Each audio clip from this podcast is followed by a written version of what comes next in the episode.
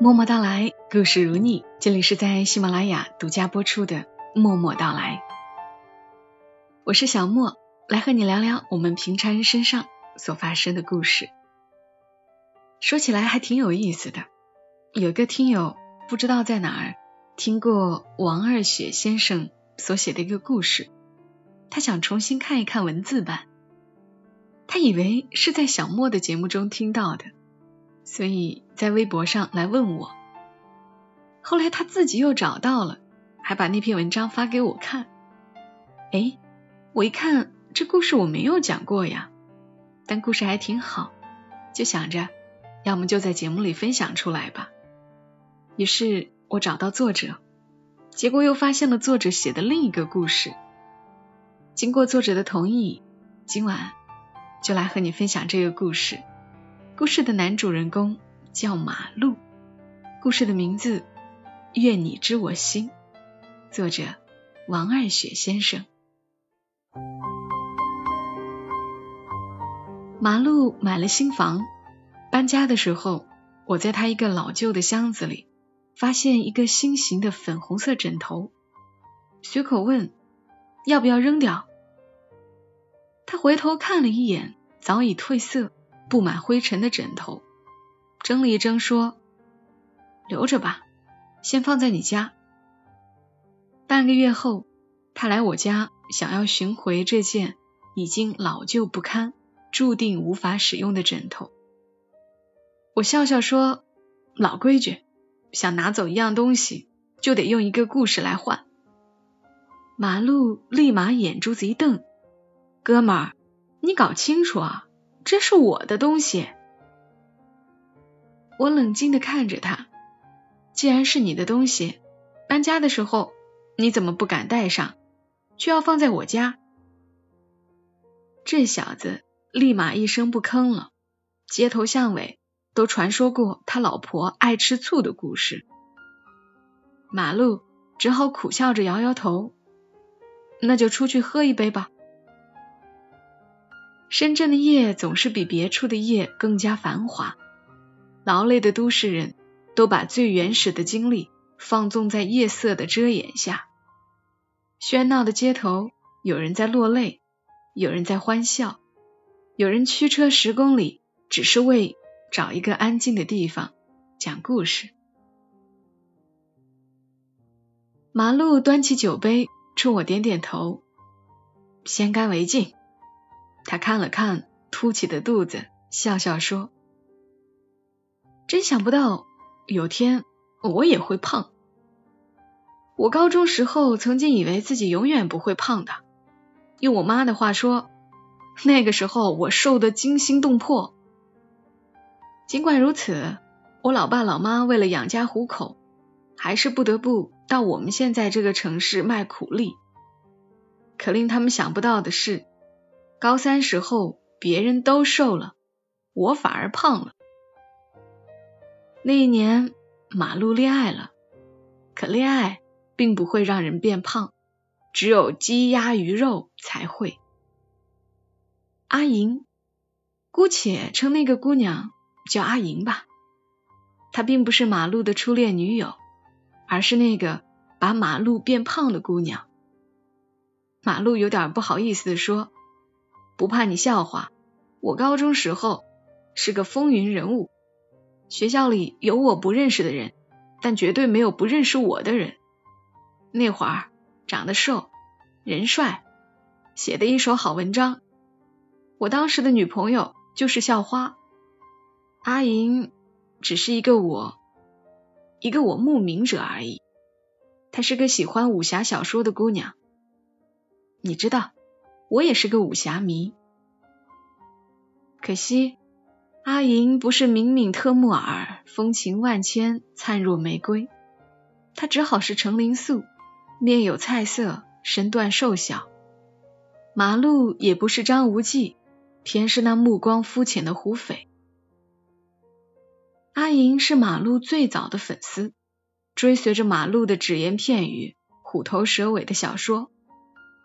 马路跟我说：“你是知道我的，大家对我的评价就是华而不实，玩玩文字游戏还不成问题，但真要动真格的，我就不成了。于是我就只好骗他说，整天吃不饱饭，人都瘦成这样了，没力气写东西。阿莹还真信了。从那之后，他就叫他妈每天换着法子炖补品，然后装着赶时间上自习带到学校里去吃。马路整个高三就吃了阿莹家几十只乌鸡、鱼鸭无数。他后来才知道，这姑娘耍了这么低级的谎，导致的结果就是他自己天天晚餐就吃不上，饿出胃病来。马路摇摇头说：“那会儿我有点不厚道，每天傍晚和女朋友在河边卿卿我我，完了回教室再吃大餐。”果然，一个高三人也长胖了。可是写文章这种事情，并不是说长胖了就写得好的，不然大家伙站一起看谁胖，谁就文章一定写得好了。阿莹却丝毫没有怀疑过马路，然后就到了上大学了。有一年，马路去了郑州，正好阿莹在那里读大学。猪朋狗友疯狂聚了一聚，马路背着包，一个人去火车站回学校。上车前的半个小时，阿莹打车赶到火车站，送了他这个抱枕。阿莹说：“你们写字的人总爱乱想，我听说你常常失眠，送个枕头给你，希望你能睡好一点。你可别想多了，只是看着心形的比较好看。”没别的意思，怎么会没别的意思呢？她早已不是那个傻傻的高中姑娘。生命流转，时间将喜欢变成深爱，将崇拜变成膜拜。我想，她应该是等到最后离开那一刻，才终于下定决心送出这份礼物的吧。在此之前。不知道曾经犹豫过多长时间，在郑州那个夜晚，他其实有勇敢过一次。马路说：“你有没有听过梁朝伟的一首老歌？”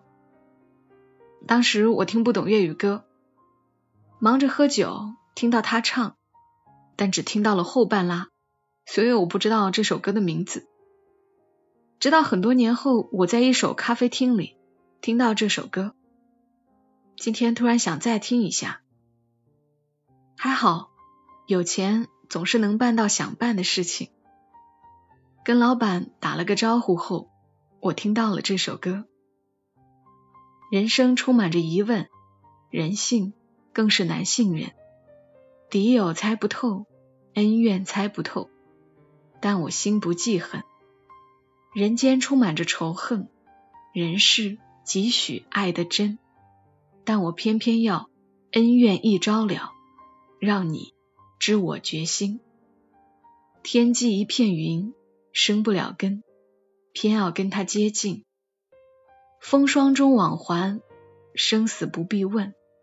愿你知我最真。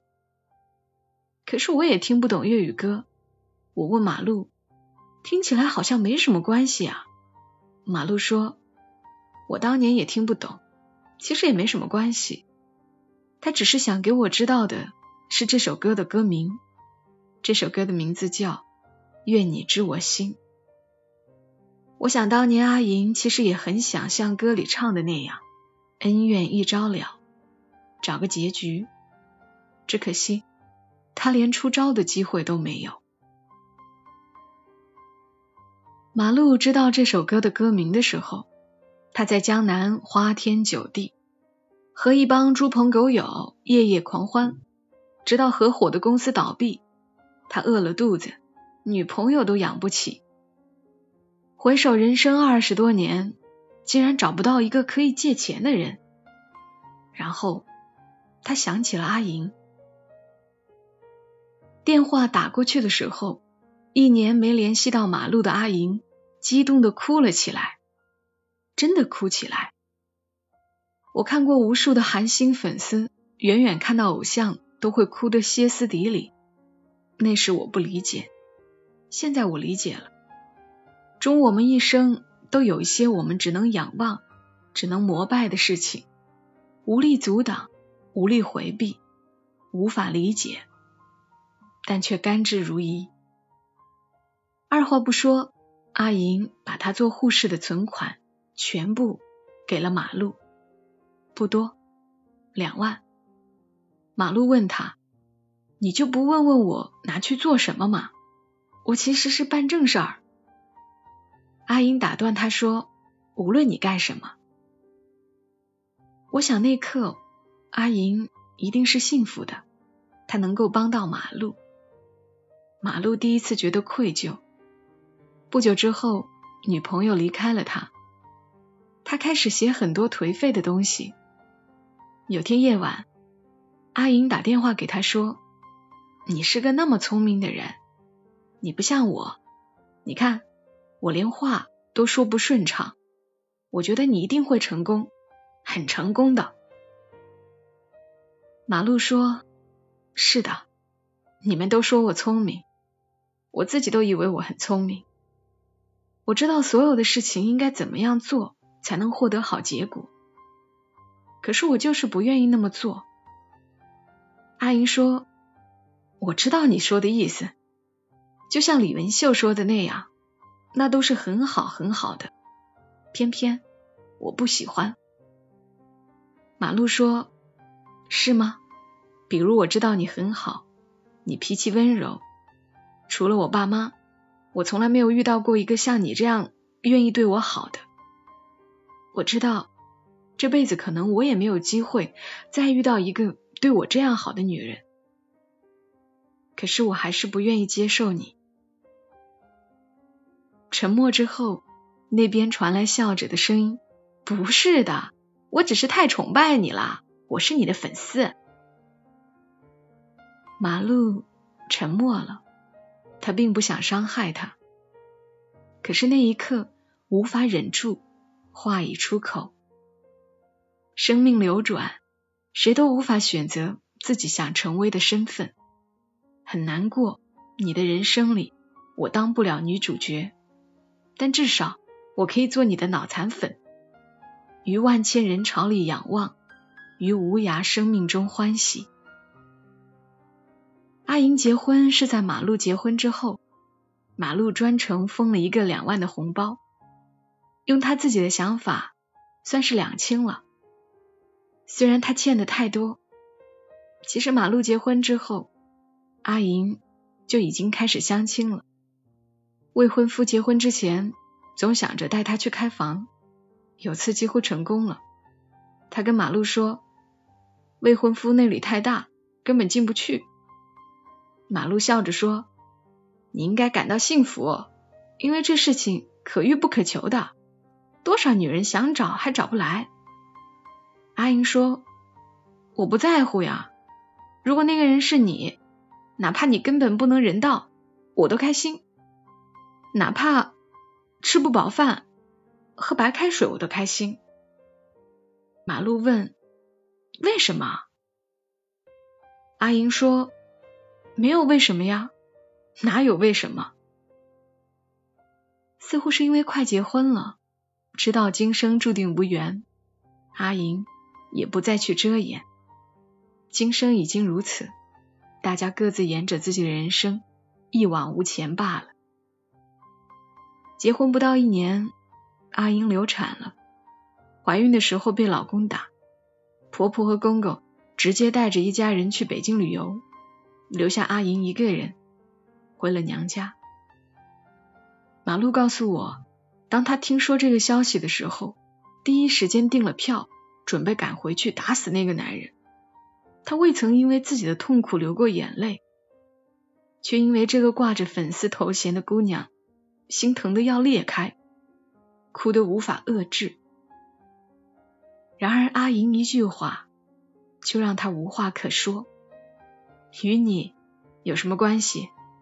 人是我选的，路是我走，只怪我自己命不好。于是，一年之中，马路失去了阿莹的消息。直到去年，马路看到 QQ 上阿莹亮了起来，一个微笑的表情。马路眼睛湿润，他问：“你好吗？”“我很好。”阿莹加了一个微笑的表情。“那就好。”马路也微笑起来。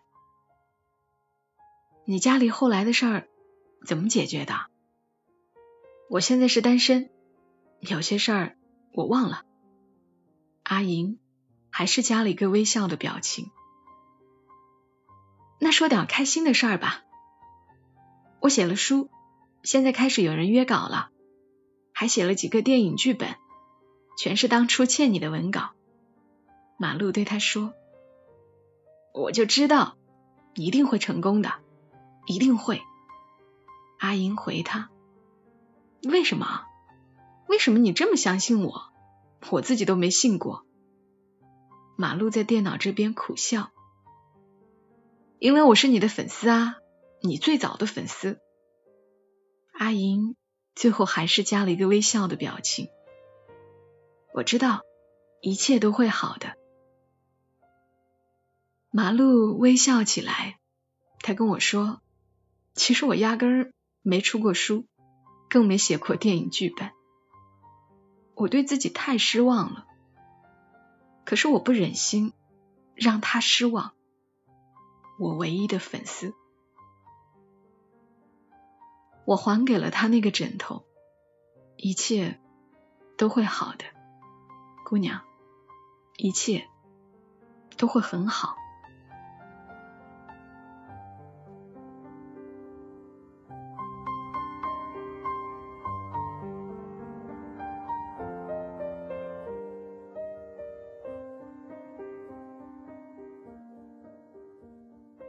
嘿，故事讲完了，你从故事中醒来了吗？有点悲伤，对不对？突然就想到了张嘉佳的那个摆渡人的故事，想起了小玉。希望那个小玉，也希望这个阿莹都有个温暖的未来。我为什么要讲这个故事呢？我自己也不是太明白，大概是因为我知道。你们一定也有人有过这种爱而不得的经历，有过这种终其一生都有一些我们只能够仰望、只能膜拜的事情，但是又无力阻挡、无力回避，甚至还甘之如饴。我曾经在我很喜欢的一个偶像的那个音乐下面看到有粉丝评论，那个粉丝说了一句话，我特别认同。他说。反正我在心里已经嫁过人了。他知道无法得到，毕竟偶像嘛，连面都见不着，何况要嫁给他。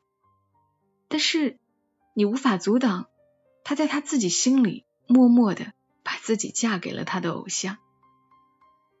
我很能够明白这种心情，所以也就来和你分享了这个故事。但是。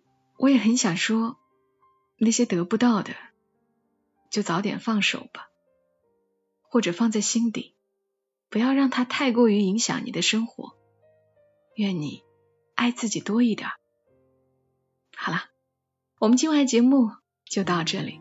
更多节目信息，记得来关注“默默到来”的公众号，ID 是“默默到来”的全拼，再加一横。我们下期声音再会。